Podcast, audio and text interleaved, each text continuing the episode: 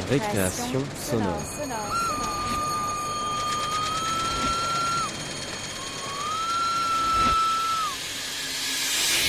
Sur Radio Campus Paris. Après une journée particulièrement chargée, j'ai passé en grande partie à courir. Mesdames, Mesdemoiselles, Messieurs, Vous écoutez, vous écoutez, One of my favorite radio stories. vous écoutez Récréation sonore. sur, sur Radio Campus. this is very difficult. Sur Radio Campus. Peut-être que ça va vous faire rire aussi.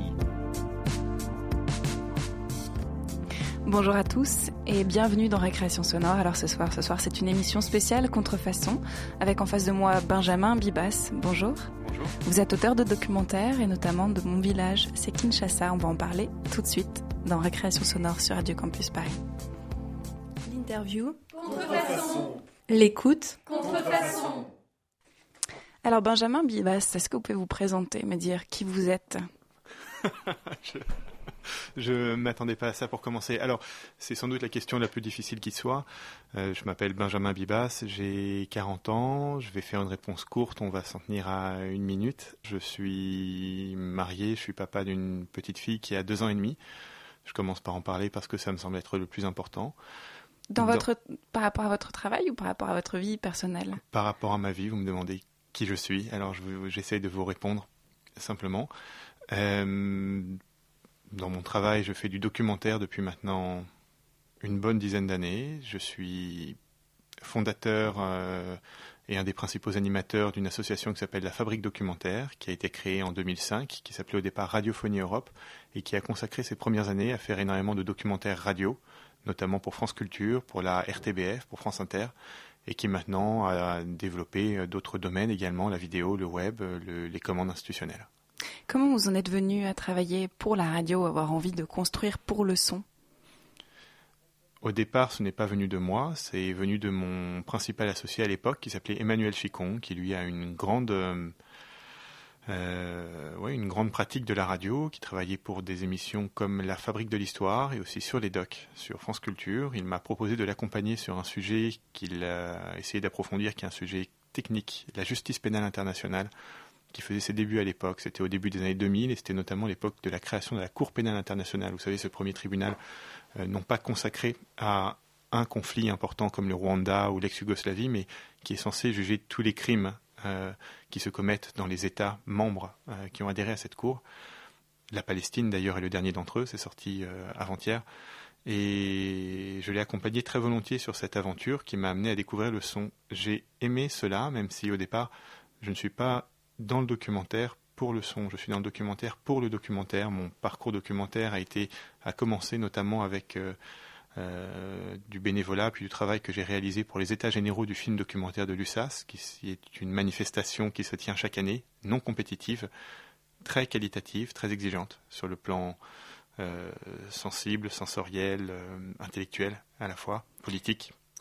Et puis la radio progressivement est le médium dans lequel je me suis le mieux senti en documentaire parce que c'est celui qui permet d'être assez vite proche des gens sans y passer trop de temps. On peut assez vite C'est une, pouvoir question une de- parole c'est une- libre. c'est une question de temps pour vous, la radio?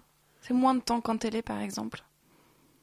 Hum, Non, c'est d'abord je poserai ou je comparerai pas forcément la, la radio à la télé, je comparerai plutôt le son à l'audiovisuel ou alors à l'image plus le son.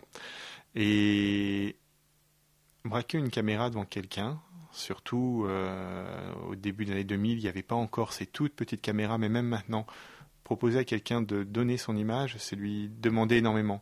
Lui proposer de donner sa voix, c'est exiger un peu moins. Et donc du coup, on peut plus facilement arriver à mettre les gens en confiance avec vous pour qu'ils vous prêtent leur voix, pour qu'ils vous prêtent leur image, c'est beaucoup plus long. Les conditions de production, la vie, la, le temps qu'on peut, qu'on veut y passer, etc., font que je me suis senti plus à l'aise dans la radio. En tout cas, j'ai senti que je pouvais réaliser plus vite des choses qui me semblaient qualitativement euh, acceptables en, en radio.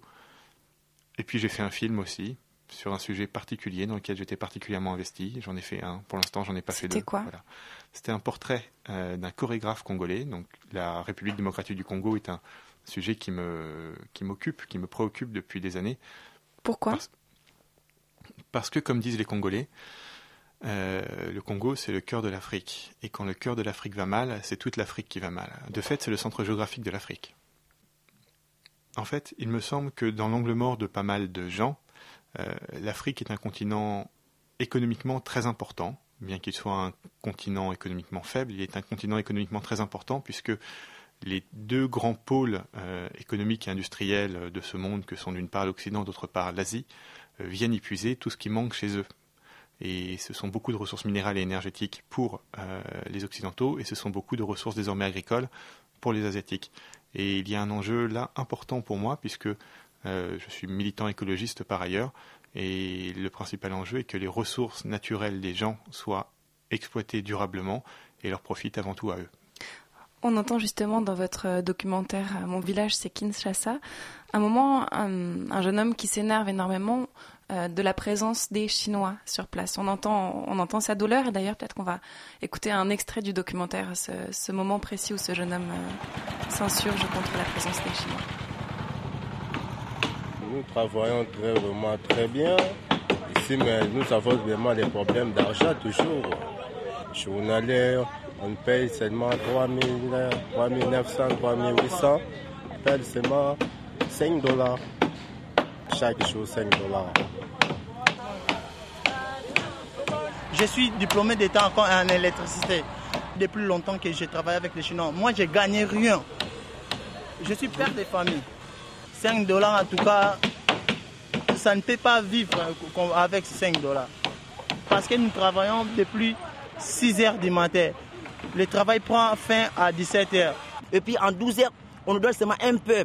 Alors que eux, ils peuvent manger chez eux à la maison. Et Quand, ils, reviennent en 12 heures, ils mangent et ils sont déjà rassagés.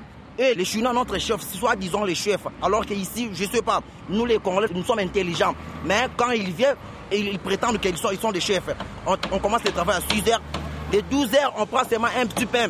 Et puis on retourne à 13 heures vers 17 heures. Ça même transport. Et puis euh, le- l'argent que nous paye, c'est trop suffisant. On a des parents ici. Je sais pas. Un parent que- qui, qui, qui loue une maison. Je sais pas, la maison c'est environ déjà 600 dollars. Mais ici on nous paye 3500 francs. Je sais pas si vous, si vous connaissez les francs congolais. vivre avec Les francs 3500? congolais, 3500 francs. Environ 4 dollars. dollars. Alors 4 dollars, si vous avez un- un- environ 4 enfants ou bien 5 enfants, l'enfant tombe malade ou bien je sais pas comment vous appelez le loyer.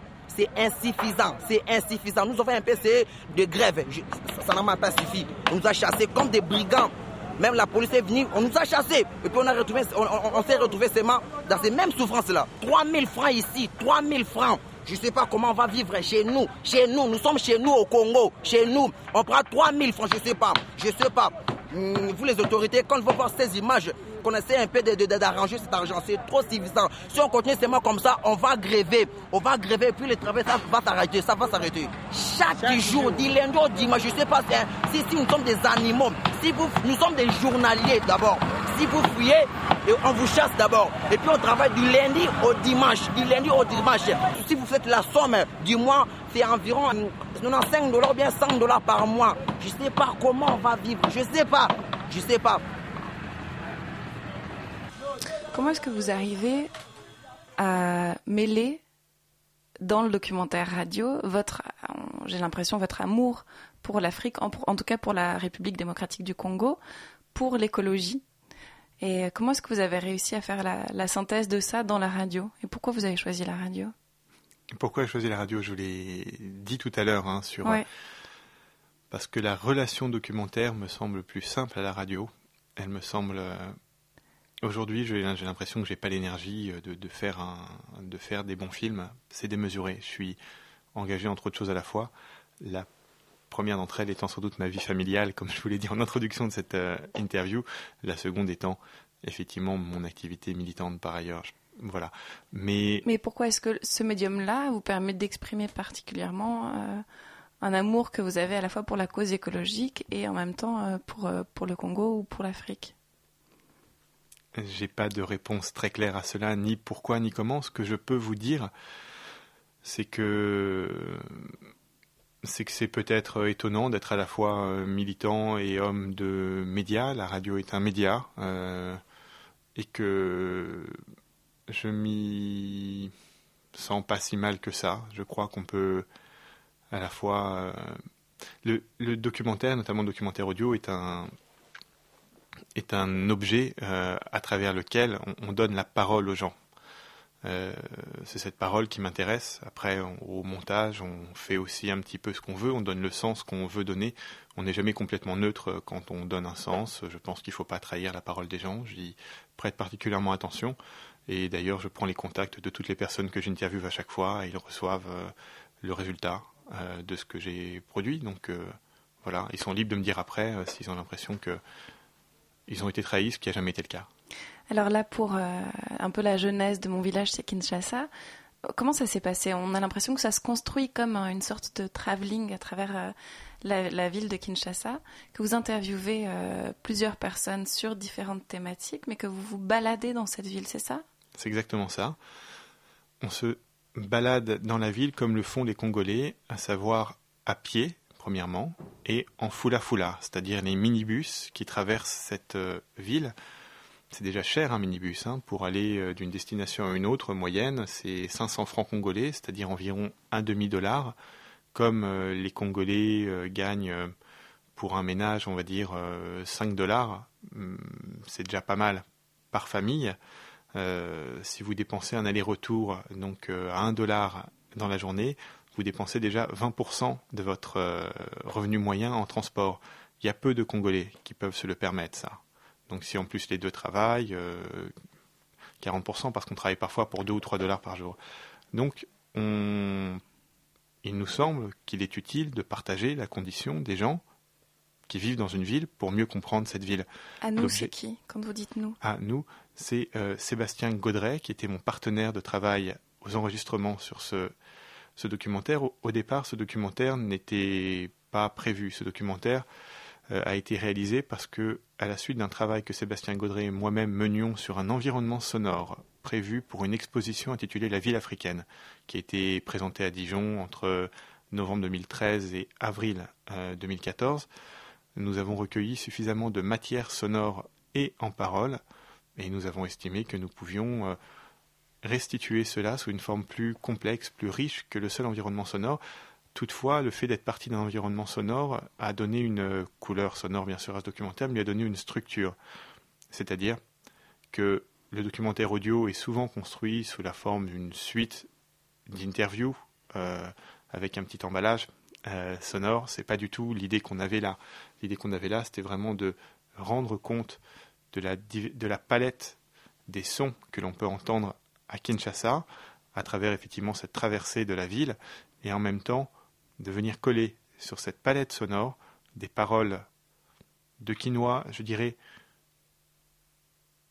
moyen, c'est pas le bon mot, mais de quinoa, qu'on croise, qu'on rencontre dans la rue tout simplement, qui sont pas particulièrement des gens qu'on rencontre plus quand on vient d'Europe par exemple, qui sont des gens euh, qu'on croise dans la rue. Kinshasa est une ville assez francophone, c'est facile de, de, rencontrer des gens qui vont vous répondre en français. Et, et voilà, nous avons fait ce collage de paroles sur un environnement sonore plutôt que l'inverse. Pour une fois, Sébastien Lecordier, qui a mis en son, qui a donné la patte sonore au montage à ce travail, nous y a bien aidé. Donc, si je comprends bien, il y a deux Sébastien qui vous ont aidé dans le travail de ce documentaire. Il y en a un qui était avec vous sur place pour faire la prise de son et l'autre qui vous a aidé pour euh, le montage et le mixage, c'est ça? Voilà, sur la base d'un pré-montage de son, d'ambiance et de, et de paroles que j'avais sélectionné, il a, ah il a façonné la patte sonore de ce, de ce documentaire. Quel est votre rôle à vous là-dedans alors? Je crois que je suis l'auteur principal de ce documentaire. Je mène principalement les interviews. Je fais la prise de son. Ah, vous faites aussi la prise de son La prise de son, oui. Dans toute la prise de son, euh, que ce soit les interviews ou du, ou du son, euh, que j'aime pas appeler d'ambiance d'ailleurs, ou du, du son non parlé. Euh, je sélectionne ce qui doit, ce qui me semble le plus important, ce qui me semble l'essentiel, en fait. Et je donne un ordre. Enfin, je rends quand même un pré-montage au metteur en son. hein. Je rends vraiment un pré-montage. Et le metteur en son, grâce à sa maîtrise technique bien supérieure à la mienne d'outils de montage, lui donne une, une unité que je serais bien capable de faire. Le metteur en son qu'on appellerait ici à la radio le metteur en ondes, c'est ça à peu près ce que Si fait. Sonia derrière la vitre là, qui nous écoute. Si vous voulez, oui, qu'on appelle chez nous à la fabrique documentaire le metteur en son. Je reviens un peu sur la, sur la jeunesse de, de ce documentaire. Ça veut dire que vous êtes parti d'une matière qui était déjà préexistante. Vous, vous avez récolté tous ces sons pour en faire une sorte de carte postale sonore. Et puis à la fin, vous vous êtes dit, bah non, on va en faire un documentaire. C'est bien ça, si j'ai compris? Oui, pas une carte postale, un environnement. Un C'est-à-dire environnement. qu'un environnement est un dispositif immersif pour une exposition.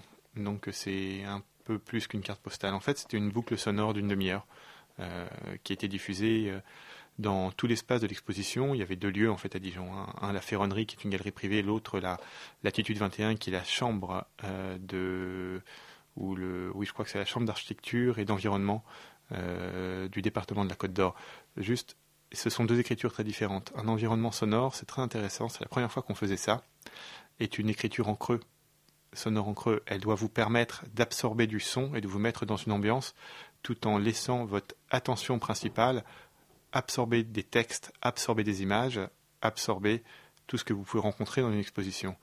Le documentaire audio, au contraire, est un stimulus premier pour vos sens. Donc c'est une écriture plus en plein, mais pas en plein permanent.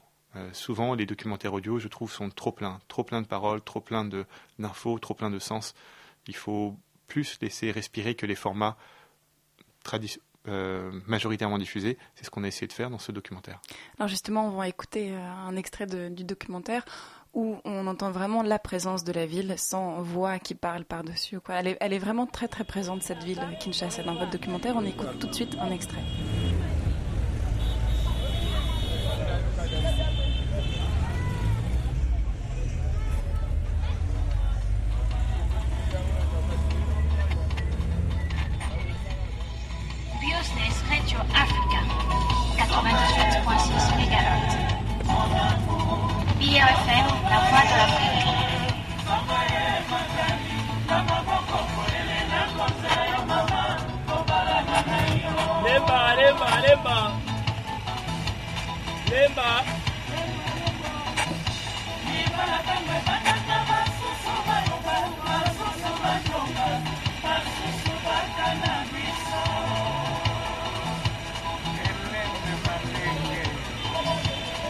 Brasil!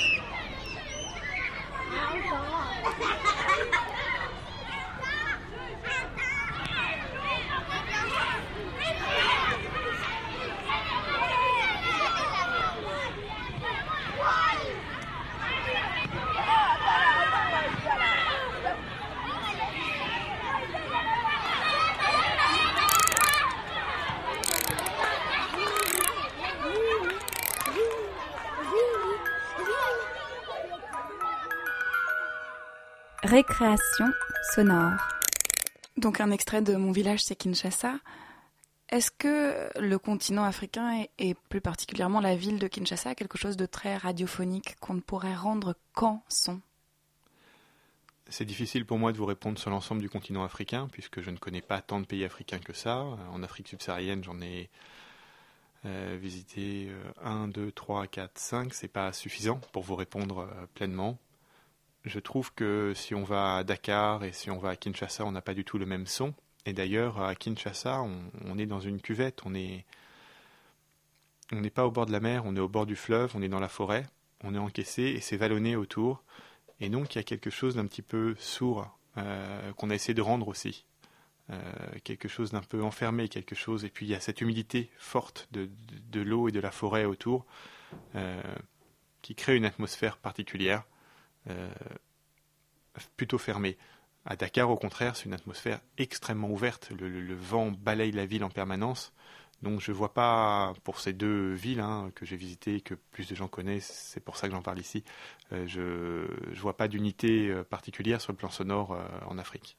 Mais est-ce qu'il n'y a pas, à, Kinshasa en particulier, une telle variété peut-être de, de sons que c'est plus judicieux d'utiliser l'outil radiophonique que la caméra Une telle, je veux dire euh, beaucoup de choses qui se passent dans les rues. On entend, ça foisonne en fait, ça foisonne énormément. Et du coup, on sent ça, c'est très présent. On se fait une image très concrète en fait euh, de, de Kinshasa à travers votre documentaire juste par les oreilles. On n'a pas besoin de. Je peux vous dire deux choses par rapport à ça. Premièrement, les Africains en Afrique subsaharienne vivent principalement dans la rue. La mm. maison est sommaire. La maison euh, n'est pas le lieu de vie. C'est la rue qui est le lieu de vie. Euh, que ce soit ou même la cour qui est devant la maison ou la rue elle-même. Donc, évidemment, les rues sont beaucoup plus vivantes qu'elles ne peuvent l'être ici, ou pour des raisons à la fois climatiques et culturelles. Euh, en France, on est beaucoup plus à l'intérieur. La deuxième chose, c'est que Kinshasa n'est pas une ville qui est très belle sur le plan visuel, et aussi la lumière est terne le plus souvent. Il y a peu de périodes de l'année, enfin soit il fait très beau, très chaud et le soleil est écrasant, soit il fait très gris, la lumière est terne. Effectivement, je ne pense pas que l'image soit la, le meilleur support pour rendre compte de la vie euh, qui traverse cette ville.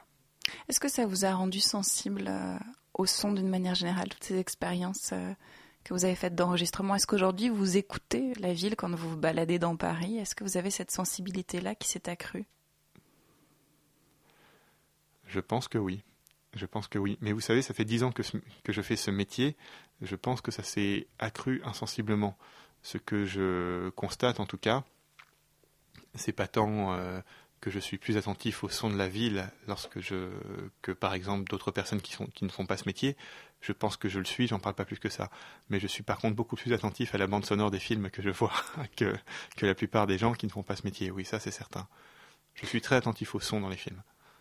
Est-ce que, je reviens à votre documentaire, est-ce qu'il y a un, moment en particulier euh, qui vous a touché dans ce qui est dit et qui vous touche à chaque fois que vous réécoutez votre documentaire Mon village c'est Kinshasa Est-ce qu'il y a un moment particulier auquel vous pensez?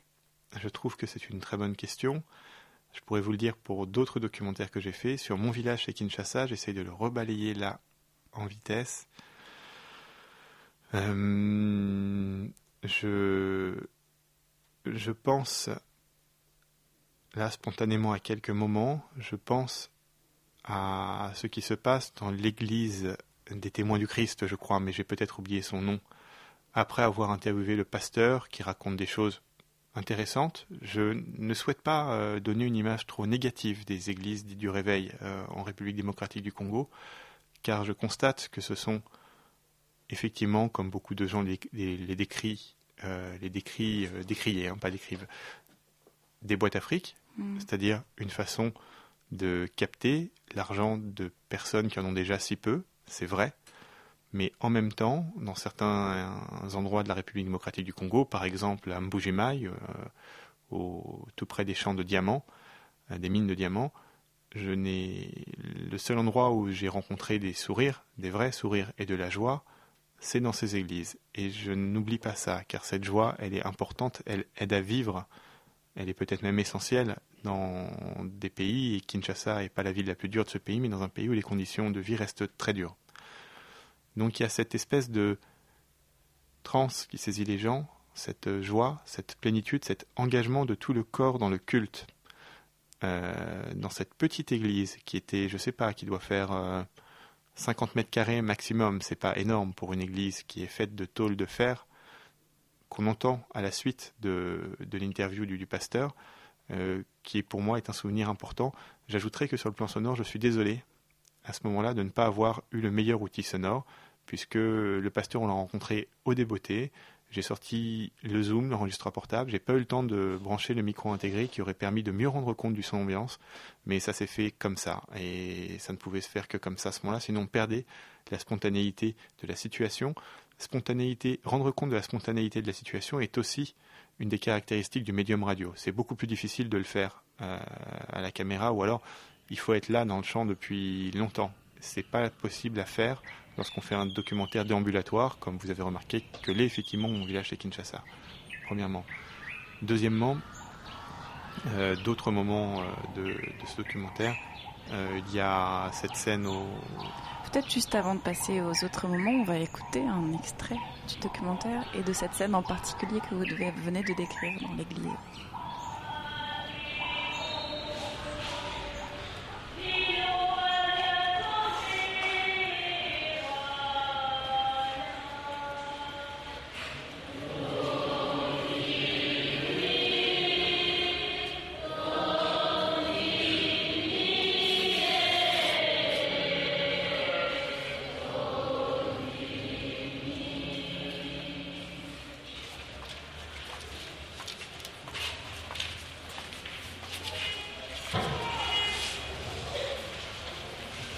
La Bible nous dit toujours qu'il faut travailler. Celui qui ne travaille pas ne peut pas manger. Mais nous, on attend pas que les autres viennent faire pour nous. On cherche des travail qui pour avoir beaucoup d'argent. Mais on commence à fuir notre pays pour aller en Europe travailler. Et pourtant, ici, il y a beaucoup de travail. Les gens fuient seulement pour qu'on ne paye pas. Il n'y a pas l'argent de vivre. Hein? Or qu'ici au Congo, si tu mets seulement du riz ici, ou bien des haricots ici dans ces sables. Tu arroses, quand il y a la pluie, on va manger. On mange des matembele. Les matembele là, ça sort, même on ne met pas de fumée. Hein? Mais on ne met pas de fumée. Tu jettes seulement des, maïs ici, ça sort vraiment très bien. Mais les déchets, on jette partout, même dans la rue. Quand je ramasse comme ça, mets du feu. Ou bien parfois on jetait là-bas. Mais là, ce n'est pas bien de jeter les, les, les déchets. C'est mieux de brûler comme les sachets. Les sachets n'est pas bien à laisser comme ça. Ça détruit la terre. Hein? La terre ne sera pas fertile si on met les sachets. C'est pour ça que c'est mieux de brûler. On nous dit toujours dans la radio et de la télé, quand tu mets les sachets, il faut brûler ça. Ça abîme la terre.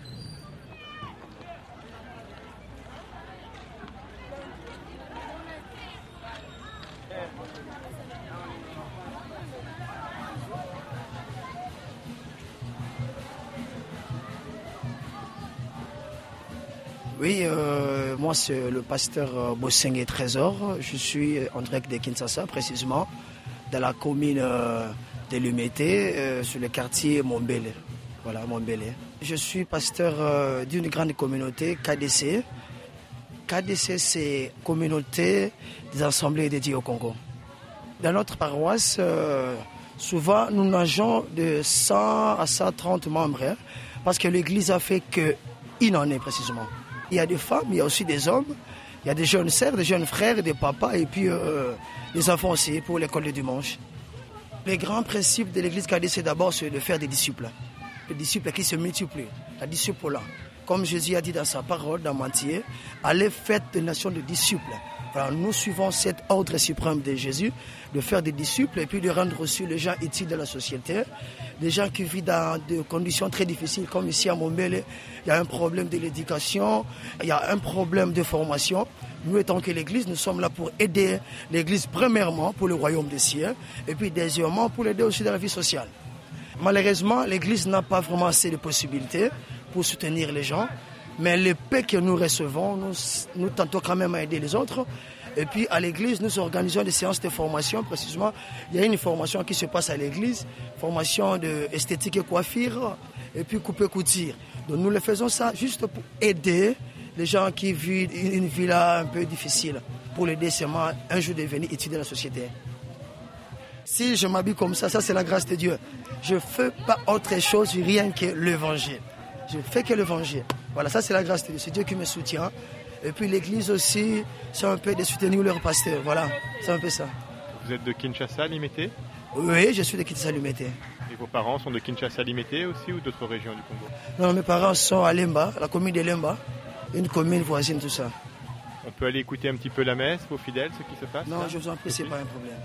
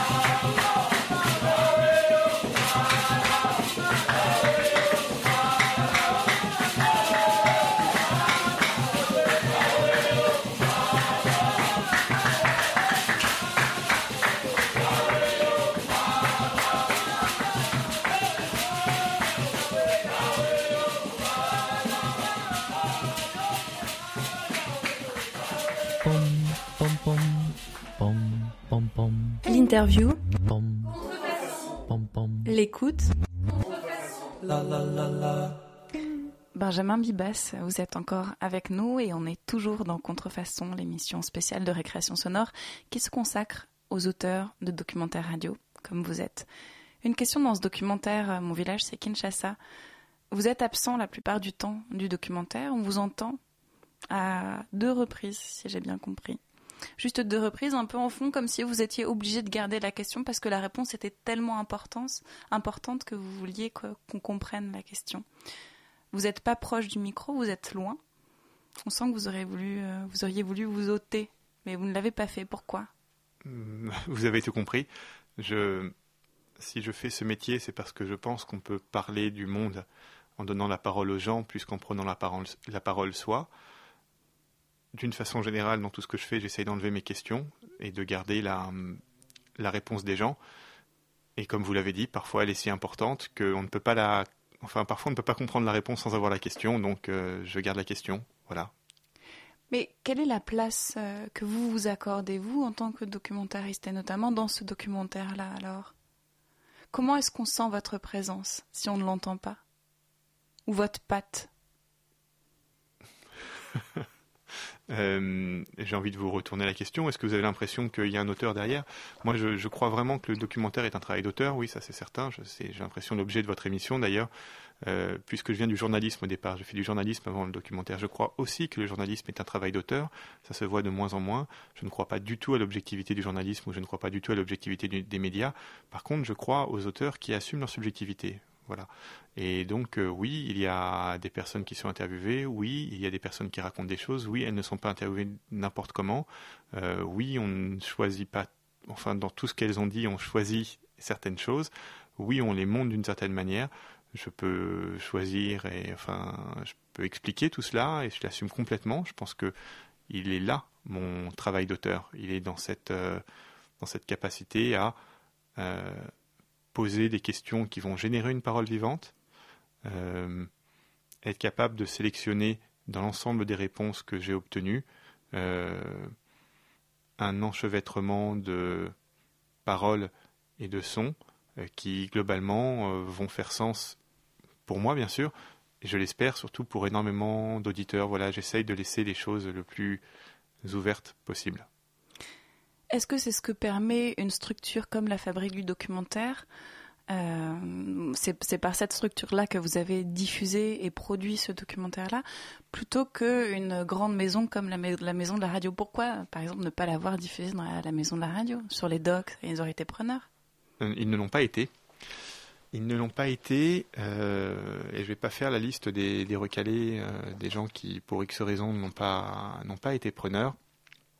Mais la maison de la radio, et pour, des, pour tout un tas de raisons, qu'on peut, sur lesquels on peut débattre, et c'est comme ça, euh, ne souhaite pas ou est mal à l'aise euh, de produire ou de monter en tout cas des sons qui n'ont pas été produits ou pris au départ par, par Radio France. Je crois que toute la maison de la radio, tout Radio France est mal à l'aise avec ça, et elle est mal à l'aise à mon avis pour plusieurs raisons. Euh, d'abord, elle croit en son métier, elle croit en ses capacités de production, elle veut protéger ça. Et j'ai lu un texte récemment que beaucoup de monde a lu de Philippe Meyer que j'ai trouvé intéressant.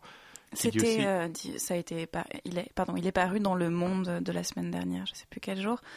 Voilà. C'était à l'occasion de la grève de la radio. Et il dit que derrière ce réflexe de non-ouverture au son pris de l'extérieur, qu'on pourrait croire un réflexe un peu corporatiste, et il l'est à mon avis partiellement, il y a aussi la volonté de cette maison de ne pas se laisser envahir par une, multitude de sociétés privées qui vont faire le boulot de production à sa place finalement et de perdre la main sur ce qui est la qualité de production. Je l'entends tout à fait, ça me paraît complètement valable. Ce n'est pas, suis pas très à l'aise avec ça parce qu'effectivement, être un auteur, ça suppose une certaine indépendance. Et lorsqu'on est entre les mains d'un technicien, d'un chargé de réalisation, d'un coordinateur, d'une institution beaucoup plus grande que soi, on n'a pas énormément de marge de manœuvre. En tout cas, on n'a souvent pas toute la marge de manœuvre qu'on souhaiterait. C'est pas très nouveau dans l'histoire des auteurs. Euh, quand on était un, un auteur réalisateur à Hollywood dans les années 30, on avait, on faisait face à la même chose, sauf que là en plus c'est très impressionnant parce que c'est la France, alors c'est la grande institution publique d'État et et c'est pas évident au début. Ceci dit, j'ai beaucoup travaillé avec Radio France, avec Sur les Docs notamment, qui m'ont permis de faire des choses que je n'aurais jamais pu faire seul, ou avec la fabrique documentaire, mais aussi je me suis toujours arrangé avec Radio France pour coproduire. C'est-à-dire que euh, il y a toujours un moment où les conditions de production que vous donne Radio France et de diffusion surtout sont exceptionnelles et vous ne pouvez pas les avoir seuls, mais il y a un moment où pour moi ce n'est pas suffisant pour faire le documentaire que j'aime et que j'estime être de qualité dans un pays comme la République démocratique du Congo. Je vous donne un exemple, ou plusieurs même. Il y a un moment, lorsque France Culture vous propose une mission de 3 ou 4 jours Mm. dans un pays comme l'air des Congo, ce n'est pas suffisant pour amener une autre programme de qualité. Il faut au moins une bonne semaine sur place, au moins. C'est-à-dire que paradoxalement, vous avez moins de moyens avec Radio France que vous n'en avez avec euh, euh, une, société de production indépendante que vous avez vous-même fondée. C'est ça la fabrique documentaire Oui, euh, que j'ai effectivement, je réponds à oui sur le fait qu'on a fondé la fabrique documentaire avec Emmanuel Chicon, dont je vous parlais tout à l'heure, et deux autres associés, dont Sébastien Lecordier et Anne Delrieux, depuis nous ont rejoints. Non, j'ai pas plus de moyens. Je, je, touche beaucoup moins de monde avec la fabrique documentaire. Il faut que j'agisse euh, pour que la diffusion euh, touche le maximum de monde. On s'en est pas mal sorti là sur mon village chez Kinshasa. Ça a été diffusé quatre fois sur la RTBF, mm. la première. Ça a été diffusé une fois, et c'est une chance extraordinaire, sur Radio Okapi Kinshasa, qui est la radio francophone la plus écoutée du monde. 14 euh, millions d'auditeurs par an. Euh, c'est extraordinaire. Il n'y a pas d'autres radios qui ont ça. France Inter n'a pas ça, hein, je crois. Euh, France Inter, c'est 3-4 millions d'auditeurs. Et puis, un certain nombre de radios locales en France et en Belgique qui, comme vous, euh, nous ont fait l'honneur de bien vouloir nous inviter et écouter ce qu'on avait à dire. Alors, pour se quitter, on va écouter justement un dernier extrait de Mon village, c'est Kinshasa. Peut-être que c'est là où on trouve l'explication du titre. Aujourd'hui, on a beaucoup de stratégies de survie. Moi, je pense que cette oppression ne vient pas pour détruire, mais ça vient pour nous pincer et nous faire ressortir cette imagination que nous, nous ne cessons de trouver au jour le jour. Parce que si vous marchez dans la ville, comme il a dit, il y a beaucoup de sons, il y a pas mal de trucs. Et par exemple, les photos des sapeurs qu'il fait au cimetière, là, c'est. Écoutez, il y a la mort qui est, qui est tout près de nous parce que la vie, elle n'est pas si agréable. Elle n'est pas loin de nous. On s'habille chic, mais il faut savoir que tu, dans peu de temps, tu n'es pas assuré socialement. Du côté imagination, tu vois un peu ce côté oppressif de la ville. Et ça nous mène à imaginer des choses inimaginables. Et par rapport au son, moi je reviens pour dire que ici à Kin, on a des gens, comment on les appelle? On les appelle les receveurs. C'est sous forme des animateurs, mais des animateurs urbains. Ils disent des choses, ils travaillent en commun, en accord avec les chauffeurs des transports et tout. Il y a une certaine animation qu'il y a dans, le rouage des chauffeurs. Et par rapport à ça, moi j'avais fait un travail sur les palabres ambulants, les taxis et bus de Kinshasa, les petites discussions qui se passent à l'intérieur des bus. Moi je suis villageois de Kin. Mon village c'est Kinshasa. Et parler d'un truc qui donnerait l'image des palabres dans les temps anciens dans les villages. Moi, j'ai trouvé que la voiture, c'était un médium qui pourrait faciliter euh, cette optique-là et faire des enregistrements comme ça et faire des vidéos de court métrage. Et euh, voilà, c'est un peu ça.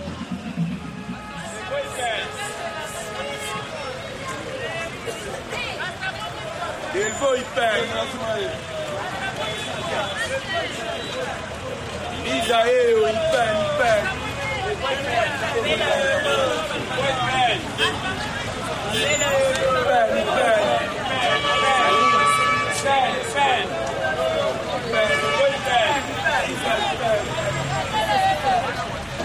Yolo! Yolo, what a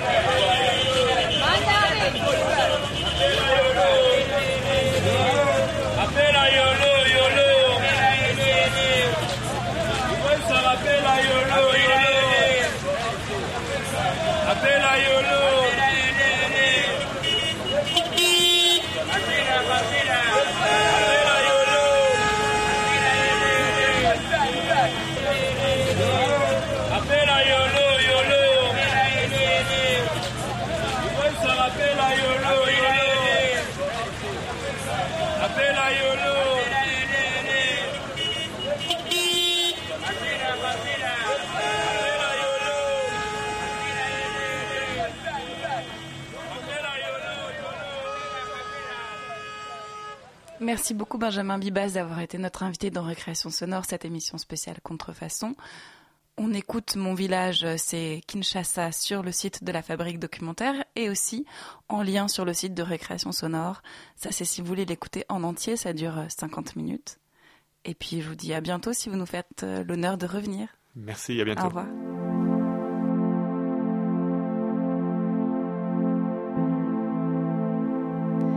Ainsi s'achève Récréation Sonore. Merci à tous de nous suivre chaque semaine. Vous pouvez nous retrouver sur le site internet de l'émission, sur la page Facebook. Merci à Sonia qui était derrière la vitre euh, en belle metteuse d'ondes de cette émission. Merci aussi à Michael, j'espère que je n'écorche pas le nom cette fois-ci, qui était là et qui a envoyé les sons pile poil au bon moment. Merci à Benjamin Bibas qui était l'invité de Récréation Sonore.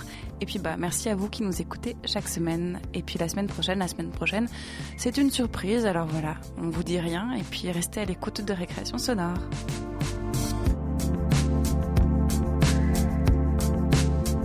L'interview, l'écoute.